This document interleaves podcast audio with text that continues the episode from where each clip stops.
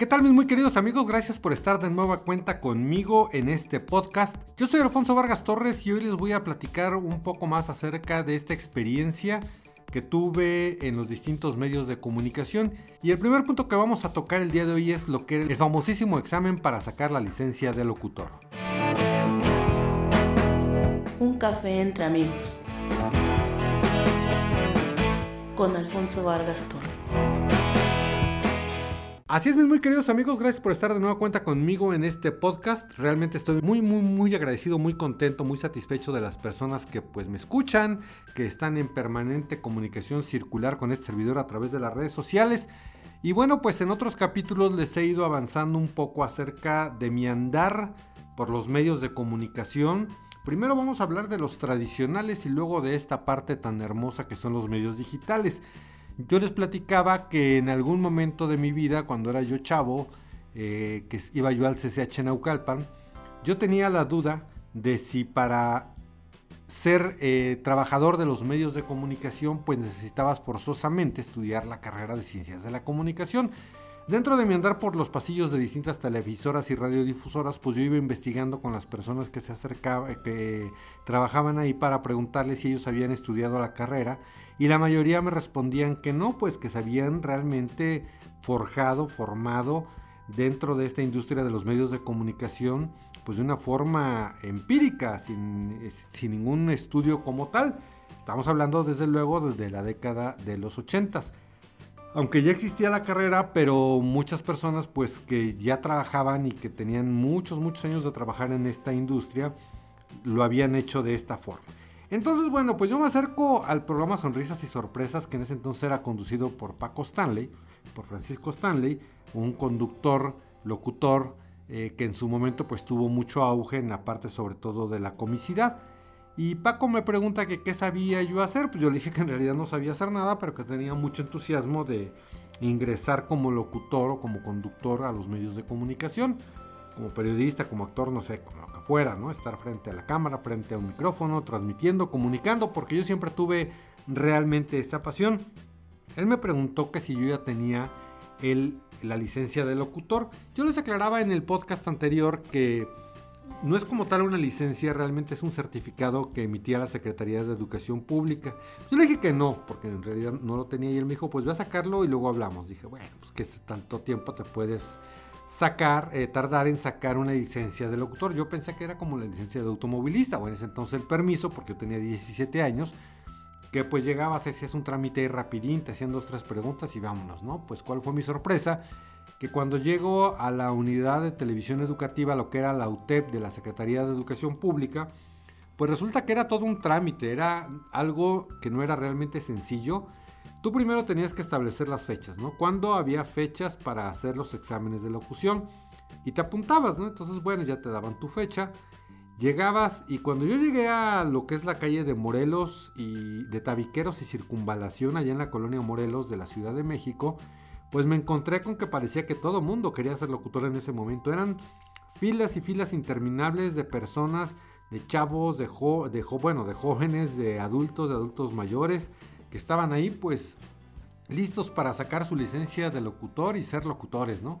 Entonces lo primero que hacías cuando tú llegabas ya que te habían dado tu fecha, pues era hacer un examen de, creo si no me recuerdo, eran como 100 preguntas, ¿no? 100 preguntas que te hacían de cultura general donde abarcaba de todo, donde abarcaba historia, historia de los medios de comunicación, eh, personajes de la vida política actual en ese momento. Entonces era un examen bastante complejo. Si tú reprobabas esa primera etapa, pues te daban otra fecha y luego otra fecha. Creo que te daban hasta tres oportunidades más o menos con un mes de, separación. Y si no pasabas ese examen, te cerraban tu expediente y hasta el siguiente año tú podías regresar y practicar este examen para poder sacar tu licencia de locutor.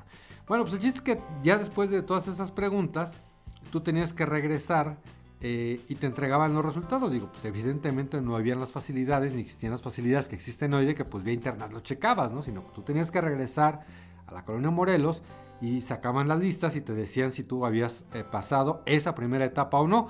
De hecho, si tú eras, eh, si tú venías de algún estado de la República Mexicana, La única concesión que, que, te hacían es que al siguiente día aparecían los resultados. Y si tú vivías en la Ciudad de México, área conurbada, lugar más, más cercano, creo que tardaban tres o cuatro días para publicar los resultados en las listas que aparecían en este lugar, en la UTEP. Entonces, bueno, pues yo presenté en una primera etapa este examen, llegué y la verdad es que lo reprobé. Porque pues yo pensé que era algo mucho más sencillo, menos complicado y no, resulta que realmente sí tenías que tener un cierto estudio. Incluso te daban una guía para que tú la estudiaras y bueno, pues yo en ese momento dije, pues está facilito. Y la realidad es que no era tan fácil. Y eso hasta cierto punto quizá era bonito y lo vamos a desmenuzar un poquito más adelante porque no cualquiera podía estar frente a un micrófono. Tenías que tener cierta preparación y cierto conocimiento. Cabe aclarar en este punto que había dos tipos de certificados o de licencias, que era el A y el B.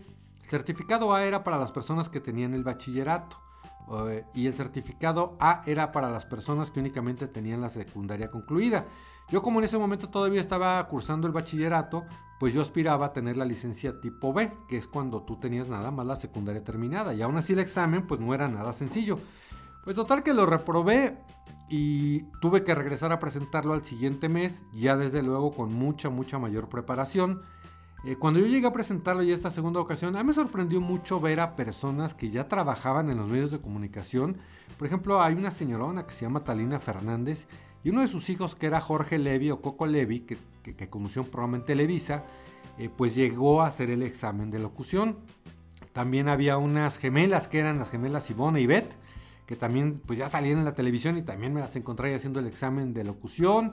Eh, una chava que es actriz y que eventualmente fue conductora, que se llama Graciela Mauri, que hizo una novela muy famosa en la década de los 70 que se llamaba Mundo de Juguete. Ella era niña, ya en ese momento pues también era una jovencita, era una chava como yo. Y entonces ella también estaba haciendo este examen de locución porque tenía un programa en Televisa también que se llamaba El Cubo de Dona Luz, si no mal recuerdo. Entonces, bueno, eran muy estrictos los medios de comunicación, queridos amigos, porque si tú querías grabar un comercial para la radio, para la televisión o conducir algún programa de lo que fuera, de espectáculos, de noticieros, de entretenimiento, lo que fuera, tú necesitabas forzosamente tener esta licencia o este certificado de locución. Por eso de pronto, pues a personas que ya eran hasta cierto punto famosas, pues de pronto te los topabas ahí haciendo y presentando el examen, porque si tú no tenías este examen o si de pronto la Secretaría de Educación Pública realizaba como alguna situación de, vamos a llamarla auditoría, aunque no sea quizá tal, eh, tal cual el término, hacían una auditoría en los medios de comunicación y decían, oye, pues tu conductor no tiene licencia de locutor, entonces no puede salir, entonces pues lo que hacía la empresa es que rápidamente y más raudo que veloz, pues los mandaba a hacer el examen para que pudieran seguir trabajando al aire. Creo que les daban un periodo de tiempo, precisamente lo que duraba el examen, y si no, pues lo sacaban del aire, lo sacaban de la jugada. Bueno, pues el chiste es que ya en esa segunda etapa, pues sí pasé este examen escrito que reitero era como de aproximadamente 100 preguntas. Y luego venía otra etapa que eran ya exámenes orales. Entonces también se dividía en distintas etapas. Era un examen donde tú tenías que entrar a una cabina de radio y te preguntaban varias cosas. ¿Por qué quieres ser locutor? Te ponían a hacer ejercicios, te ponían a leer notas del periódico. Y me acuerdo que había un maestro que era, híjole, demasiado, demasiado estricto, que era Mario Díaz Mercado. Ya en otros capítulos les, les platicaría después mi experiencia con Mario Díaz Mercado. Pero era un maestro demasiado estricto, ¿no? Él, te decía, bueno, ¿y tú por qué quieres ser locutor? Pero tú en cabina y frente al micrófono y él del otro lado de la cabina, ¿no? Entonces, él te decía, ¿tú por qué quieres ser locutor? Y pues ya tú te echabas todo el chorro acá de que no, pues que para transmitir, para poder conversar con la audiencia, porque pues es muy emocionante pensar que tú estás frente a un micrófono y al otro lado de un aparato receptor se encuentra una persona eh, escuchando tu voz y cosas por el estilo. Pero él del otro lado de la cabina, así como que, ah, órale, sí, chido, ¿no? Este, a ver, decía, y había un ejercicio que decía, descríbeme en tres minutos lo que te rodea. Y tres minutos podría parecer poco, pero yo te invito a que hagas este ejercicio, ¿no? Imagínate que es una cabina de radio con una mesa, un micrófono y la silla donde estás sentado. Y bueno, y algunos periódicos frente a ti. Entonces él quería que describieras en tres minutos ese entorno. Y pues si somos y, nos vamos a lo estricto, realmente, pues no sé, en 30 segundos tú ya habías terminado de, describir todo. Entonces ahí tenía que venir un poquito tu inventiva, ¿no? Entonces yo pues empecé a hablar de la cabina, describir el micrófono, pero al, al, hablar del micrófono pues no decía nada más que tenía un micrófono frente a mí, sino que tenía un micrófono a través del cual la voz salía del locutor y surcaba los aires de las grandes ciudades para llegar a las antenas receptoras y transmisoras y poder finalmente llegar al otro lado y bla, bla, bla, ¿no? En mis manos yo tenía un lápiz, por ejemplo, ¿no? Entonces, en mis manos yo tengo un lápiz, un lápiz que seguramente fue sacado de uno de los tantos bosques mexicanos, de los árboles que han sido talados y que en ocasiones tienen que sacrificarse para poder tener un lápiz en las manos y poder con él eh, apuntar o sacar o determinar determinadas situaciones, no sé. O sea, tenías que echarte así como un, choro, ¿no? O no tanto un choro, sino ser como muy descriptivo para que pudiera eh, pues pasar ese, este examen. Y luego pues ya leías una nota del periódico, ¿no? Entonces pues ya te daban una, una nota, bueno, había varios periódicos, tú agarrabas la que quisieras, te ponías a, leerla. Yo acuerdo que el maestro Mario Díaz Mercado pues, nomás te hacía como caras de fuchi, ¿no? Y te hacía sentir así como mal. Obviamente pues era como parte de tu preparación como locutor. Luego pasabas por un examen que era el de Ley Federal y Reglamento de Radio y Televisión. Entonces platicabas con un abogado y él te decía, a ver, dime qué es lo que dice el artículo 3 de la Ley Federal de Radio y Televisión. Y tú, pues creo que habla, no, no, no creo, no, cítamelo. Y tú, ándale, pues. Eh, sí, el artículo 3 se refiere a que los medios de comunicación son regulados por tres instancias gubernamentales. Ya les tenías que soltar ahí todo el, pues no el choro, sino todo lo que tú habías aprendido. O te decía, ¿en qué artículo del reglamento de radio y televisión dice que tal porcentaje de locutores deben ser de licencia A y tal porcentaje de licencia B de acuerdo al número de frecuencia que tiene la emisora de radio, ¿no? Ah, pues era el artículo y ya se lo decías, ¿no? Y luego pasabas a otra etapa que era una prueba de idiomas, que era pronunciación de idiomas. No tenías que saber como tal el idioma, pero sí pronunciarlo. Incluso te daban en la guía varios ejercicios, que era inglés, francés, italiano y alemán. ¿No? ¿Por qué? Porque muchas veces, pues al leer los textos, obviamente, tú tenías que saber la pronunciación real. Por eso te ponían a estudiar la pronunciación de estos cuatro idiomas. Entonces, igual, era una maestra, no recuerdo su nombre, la verdad, pero una maestra muy simpática, muy agradable, que te decía, a ver, léeme este texto. Y venían textos donde venían palabras en italiano, ¿no? Por ejemplo, en ese entonces era el presidente de la República en Francia, François Mitterrand, ¿no?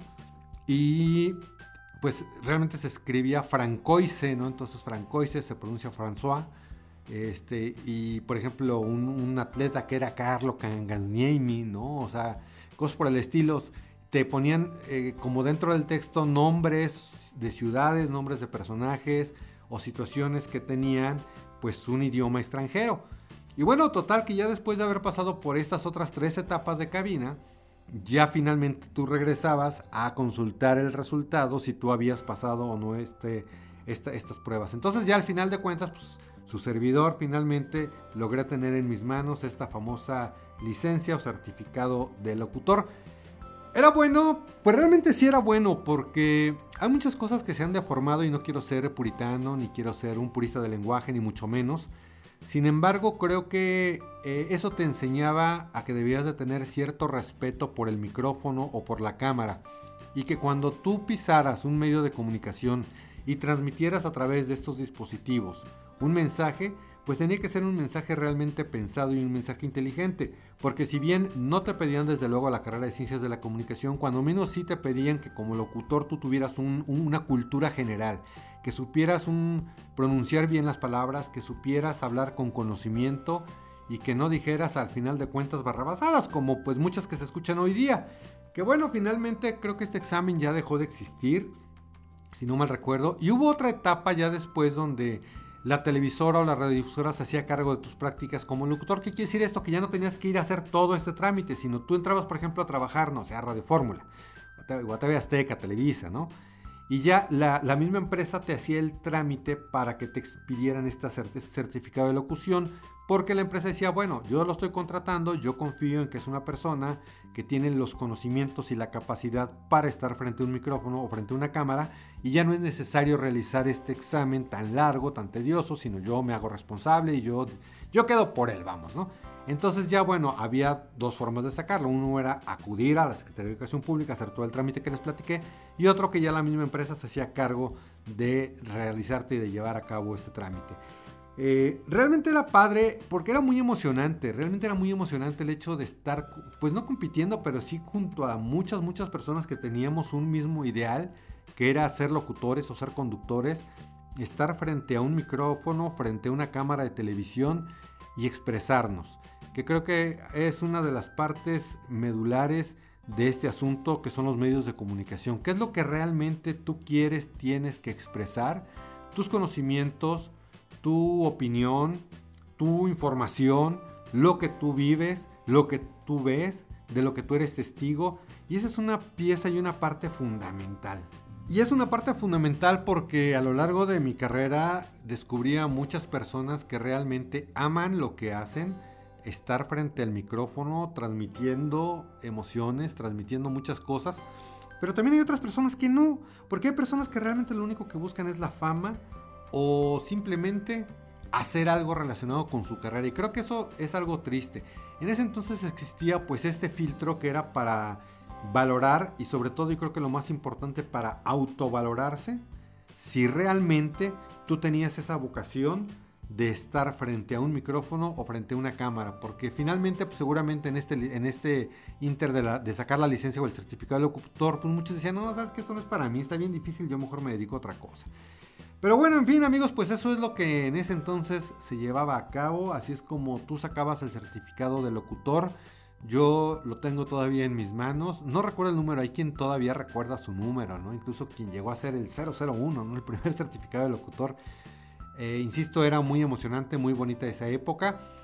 Y bueno, pues ahora no sé si sea bueno, sea malo, sea feo el hecho de que una persona de pronto entre sin mucha preparación a, un, y, esté frente a un micrófono hablando de una empresa o hablando incluso de las redes sociales. ¿Cuántas fake news, cuántas eh, cosas eh, que realmente no tienen una información sustentada escuchamos o vemos en las redes sociales. Pero bueno, pues creo que eso ya será tema para otro capítulo. Mis muy queridos amigos, pues muchas gracias por el favor de su atención en este podcast. Realmente me emociona mucho hacerlo, me emociona mucho estar frente a este micrófono, platicando, conversando con ustedes. Los invito desde luego que sigan mis redes sociales y pues ahí podemos mantener esta permanente comunicación circular a través de Facebook me encuentran como Alfonso Vargas Torres, en Instagram como Alfonso-Vargas-Torres, en Twitter como arroba Alfonso Vargas T. Y desde luego en mi canal de YouTube me encuentran como Alfonso Vargas Torres. Así es que mis, pues queridos amigos, espero todos sus comentarios, podemos estar charlando, platicando y me gustaría mucho que me dijeran cómo vamos, si les está interesando este tipo de temáticas, si tienen alguna pregunta respecto a todo lo que les estoy platicando, pues desde luego estaré muy pendiente tanto en estas plataformas de podcast como en las distintas redes sociales. Pues nos vemos y nos escuchamos en cualquier momento. Yo me despido de ustedes queridos amigos, mi nombre es Alfonso Vargas Torres.